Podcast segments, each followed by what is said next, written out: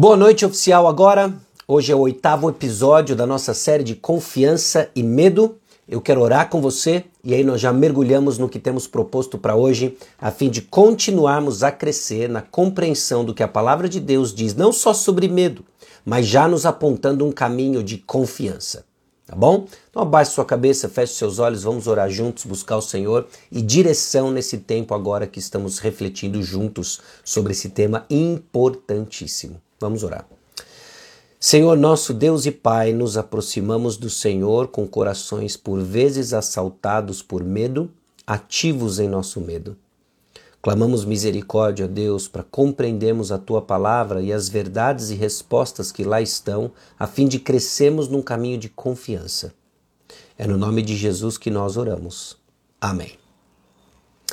Bom, então vamos lá. Ah, de alguma forma, ou de outra forma. O medo da morte está ligado a todos os demais medos. O medo da morte está ligado a todos os demais medos. E é curioso porque nós cristãos, que estamos convictos da ressurreição, às vezes nós somos enganados em achar de que nossas convicções nos livraria justamente da experiência do medo da morte. E pode ser que você se encontre assim se sentindo um paradoxo ambulante. Como assim eu sou convicto da ressurreição, minha esperança é essa e ainda assim eu luto com medo da morte? Agora, uma marca do cristão é enfrentar a realidade da morte de uma forma diferente, ao ponto inclusive de encará-la sem medo. Agora, este é um caminho, este é um processo, este é um processo que nos ajuda a entender e se apropriar das verdades da palavra de Deus que vão criando em nós um caminho frequentemente caracterizado por confiança e frequentemente menos caracterizado por um medo apavorante. Eclesiastes capítulo 7, versículo 2 diz o seguinte: Melhor é ir à casa onde há luto do que ir à casa onde há banquete, pois naquela se vê o fim de todos os homens e os vivos que o tomem em consideração. Enfrentar o destino de todos nos é algo que adiamos o quanto nós podemos. Às vezes não gostamos de falar sobre o assunto, evitamos rodas de conversas onde o assunto é morte, não queremos encarar o fato daquilo que a palavra de Deus nos diz que é bom olharmos para o fim de todos os homens. Bom no sentido de nos trazer as perguntas certas e refletir sobre o fim da vida nos leva a vivê-la de uma forma diferente. E a Bíblia nos dá respostas.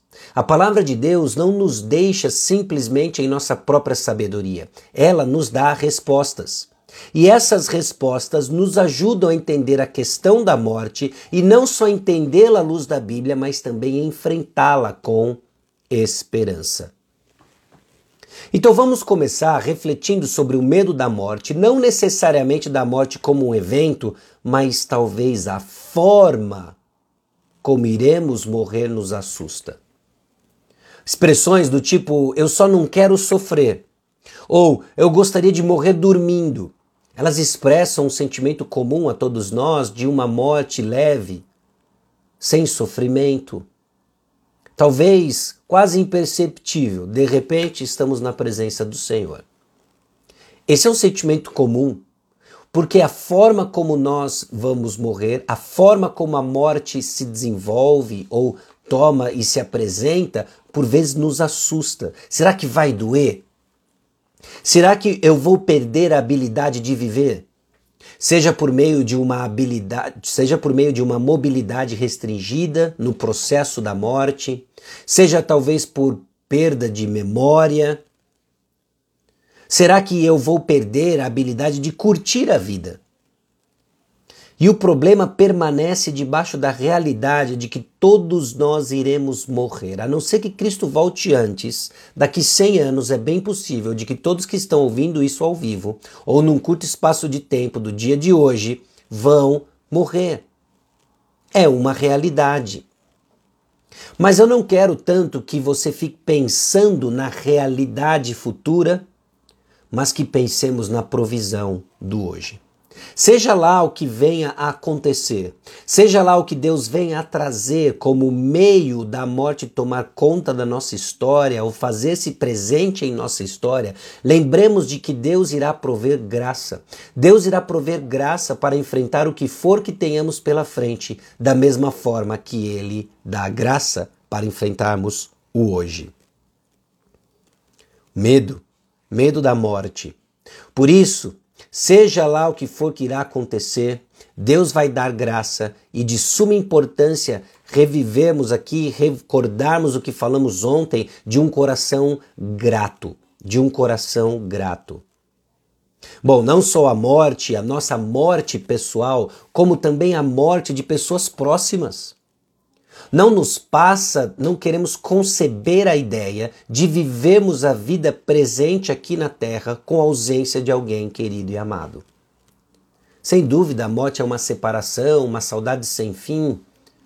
Mas realidades da palavra de Deus nos ajudam a ajustar sistemas de valores e entender que a nossa esperança não se encontra de forma última nos relacionamentos da terra mas os relacionamentos da terra apontam e criam pontos para a construção e edificação de relacionamentos celestiais. Celestiais. Então, medo de como você pode vir a morrer, medo de perder alguém que você tanto ama, medo da morte, porque a morte também é o episódio que coincide com o julgamento. E nós temos que não só aprender a confiar em Deus com relação à maneira que iremos morrer, mas também temos que lidar com a realidade de um julgamento. E aqui é que grande parte dos medos se manifestam: o medo da morte, o medo de encontrar um Deus Santo. Pessoas até buscam negar a presença de Deus, a existência de Deus, mas elas não conseguem negar a que a consciência grita de que Deus é real e de que há um julgamento e nós vamos prestar contas. Muita gente tem medo. Medo por causa do pecado. Bom, e a Bíblia enfatiza essa realidade. Romanos capítulo 14, versículos 10 a 12 diz o seguinte: Tu, porém, por que julgas teu irmão? E tu, por que desprezas o teu? Pois todos compareceremos perante o tribunal de Deus, como está escrito. Por minha vida, diz o Senhor, diante de mim se dobrará todo o joelho, e toda língua dará louvores a Deus. Assim, pois, cada um de nós dará contas de si mesmo a Deus. Hebreus capítulo 9, versículo 27, e assim como aos homens está ordenado morrerem uma só vez, vindo depois disto o juízo. E passagem atrás de passagem nos alerta para a realidade de um julgamento. Julgamento suficiente para que o apóstolo Paulo persuadisse os homens, 2 Coríntios 5,10. Lógico que nós vamos enfrentar o julgamento de uma forma distinta e nós vamos falar disso daqui a pouco, mas eu quero que fique claro de que sim, a realidade do julgamento é um ensino bíblico e sábios são aqueles que o esperam e se preparam para eles. Todos nós iremos comparecer diante do rei. E aí vai valer muito o objeto da sua confiança, onde você depositou sua confiança. Porque aqueles que depositam a sua confiança em Cristo Jesus, diante das mais horripilantes e assustadoras experiências de medo, têm a convicção de que irão estar diante do Rei, diante do Rei do universo, o nosso Deus, cobertos pelo sangue de Jesus. Na certeza do perdão dos pecados. É o que nós temos na cruz de Jesus perdão diante do Senhor, perdão daquilo que pode nos separar de Deus. Aqueles que temem de medo do juízo, aqueles que temem de medo do julgamento pós-morte, são aqueles que não têm suas contas resolvidas com o próprio pecado. E o que nós temos em Cristo Jesus é perdão daquilo que justamente nos separa de Deus. Romanos capítulo 5, versículos 16 a 19 diz o seguinte: O dom, entretanto, não é como no caso em que somente um pecou. Porque o julgamento derivou de uma só ofensa para condenação, mas a graça transcorre de muitas coisas para justificação. Se pela ofensa de um e por meio de um só reinou a morte, muito mais os que recebem a abundância da graça e o dom da justiça reinarão em vida por meio de um só, a saber, Jesus Cristo. Pois assim como por uma só ofensa veio juízo sobre todos os homens para condenação, assim também por um só ato de justiça veio a graça sobre todos os homens para a justificação que dá a vida. Porque, como pela desobediência de um só homem muitos se tornaram pecadores, assim também por meio da obediência de um só muitos se tornarão justos. Pessoal, Jesus Cristo viveu a vida que nós não conseguimos viver e morreu a morte que nós deveríamos morrer. E foi o seu ato de justiça que acredita a todos aqueles que depositam sua fé em Cristo Jesus, a certeza e a garantia de que no dia do julgamento, o que eles vão apresentar não são suas próprias obras e pecados, mas vão apresentar a justiça de Cristo.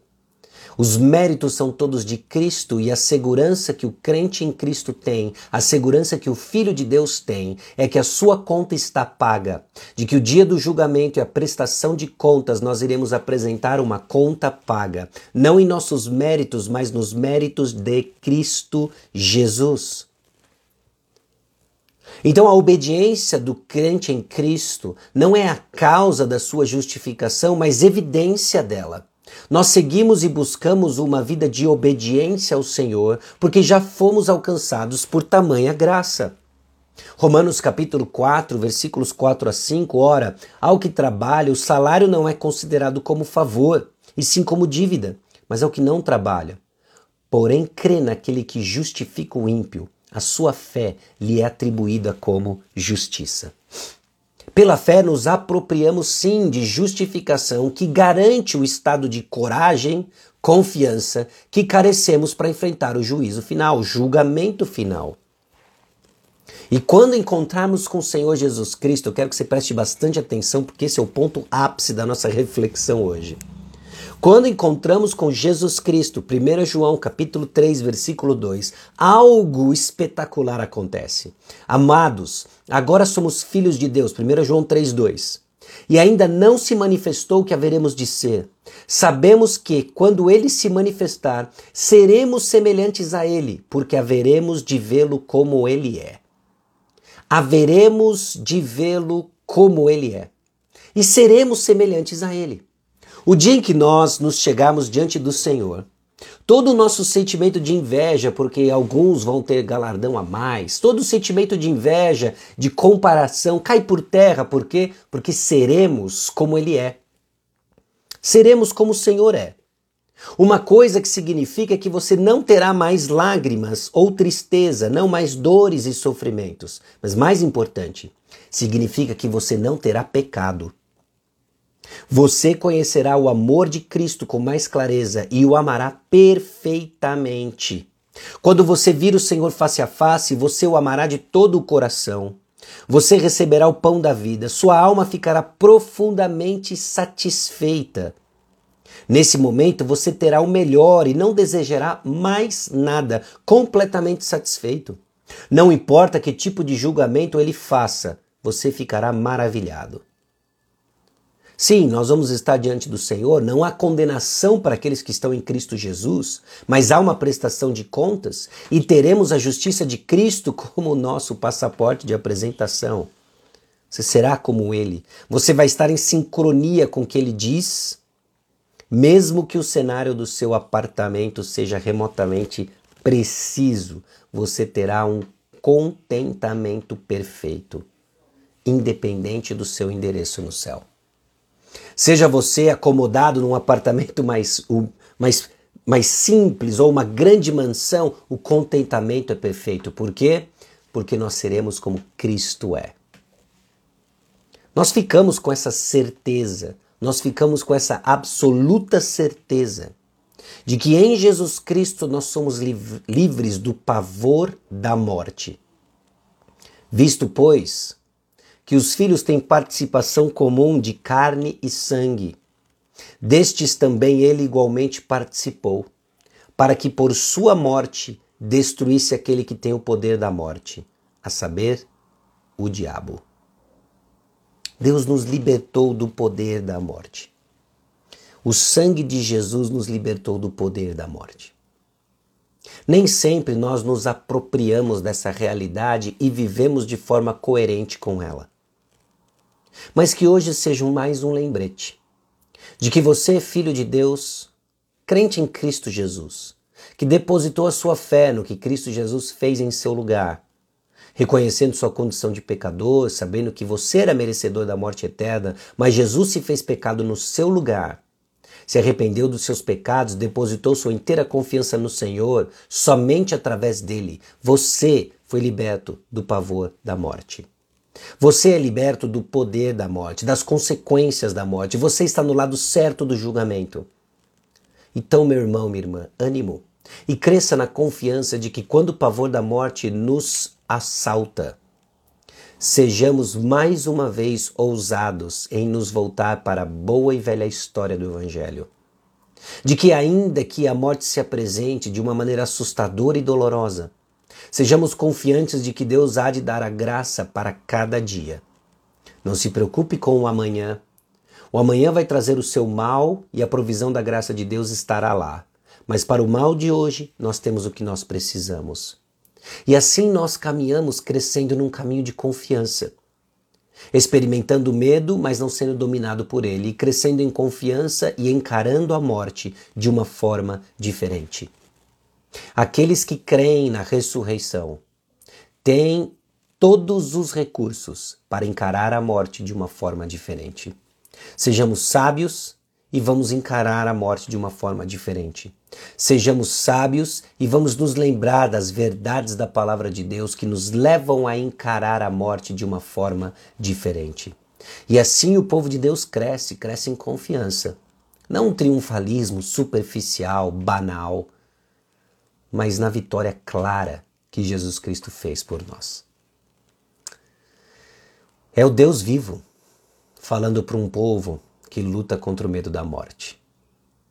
Que a morte, a separação do nosso corpo e alma, seja encarada com a realidade da ressurreição de um novo corpo glorificado no Senhor. Amém? Nós vamos orar. Amanhã estaremos de volta, se Deus quiser, 10 da noite, para mais um episódio da nossa série sobre confiança e medo. E assim vamos crescendo no conhecimento da palavra, na aplicação da palavra, crescendo para a glória de Deus. Amém? Vamos orar. Senhor, somos gratos porque a morte não tem a última palavra. Há um túmulo vazio, a ressurreição uma realidade que nos aponta para um caminho onde todos os teus filhos também irão. A morte não tem a última palavra e confessamos, ó Deus, nossa confiança em Jesus. Também confessamos, ó Deus, nosso medo, medo do sofrimento, medo de mortes dolorosas, medo da morte de pessoas queridas. Esquecidos muitas vezes, ó Deus, de que o Senhor opera planos soberanos, sábios e amorosos, nos dando a graça que precisamos para o dia de hoje, seja para enfrentar um terrível diagnóstico, seja, ó Deus, para enfrentar a perda e a falta de alguém amado, mas na certeza de que o Senhor é presente constantemente, ministrando, ó Deus, administrando provações e derramando uma abundante graça sobre cada um de nós. Conduza-nos, ó Deus, neste caminho de confiança. No nome de Jesus que nós oramos. Amém. Deus abençoe. Até amanhã, se Deus quiser. Tchau, tchau.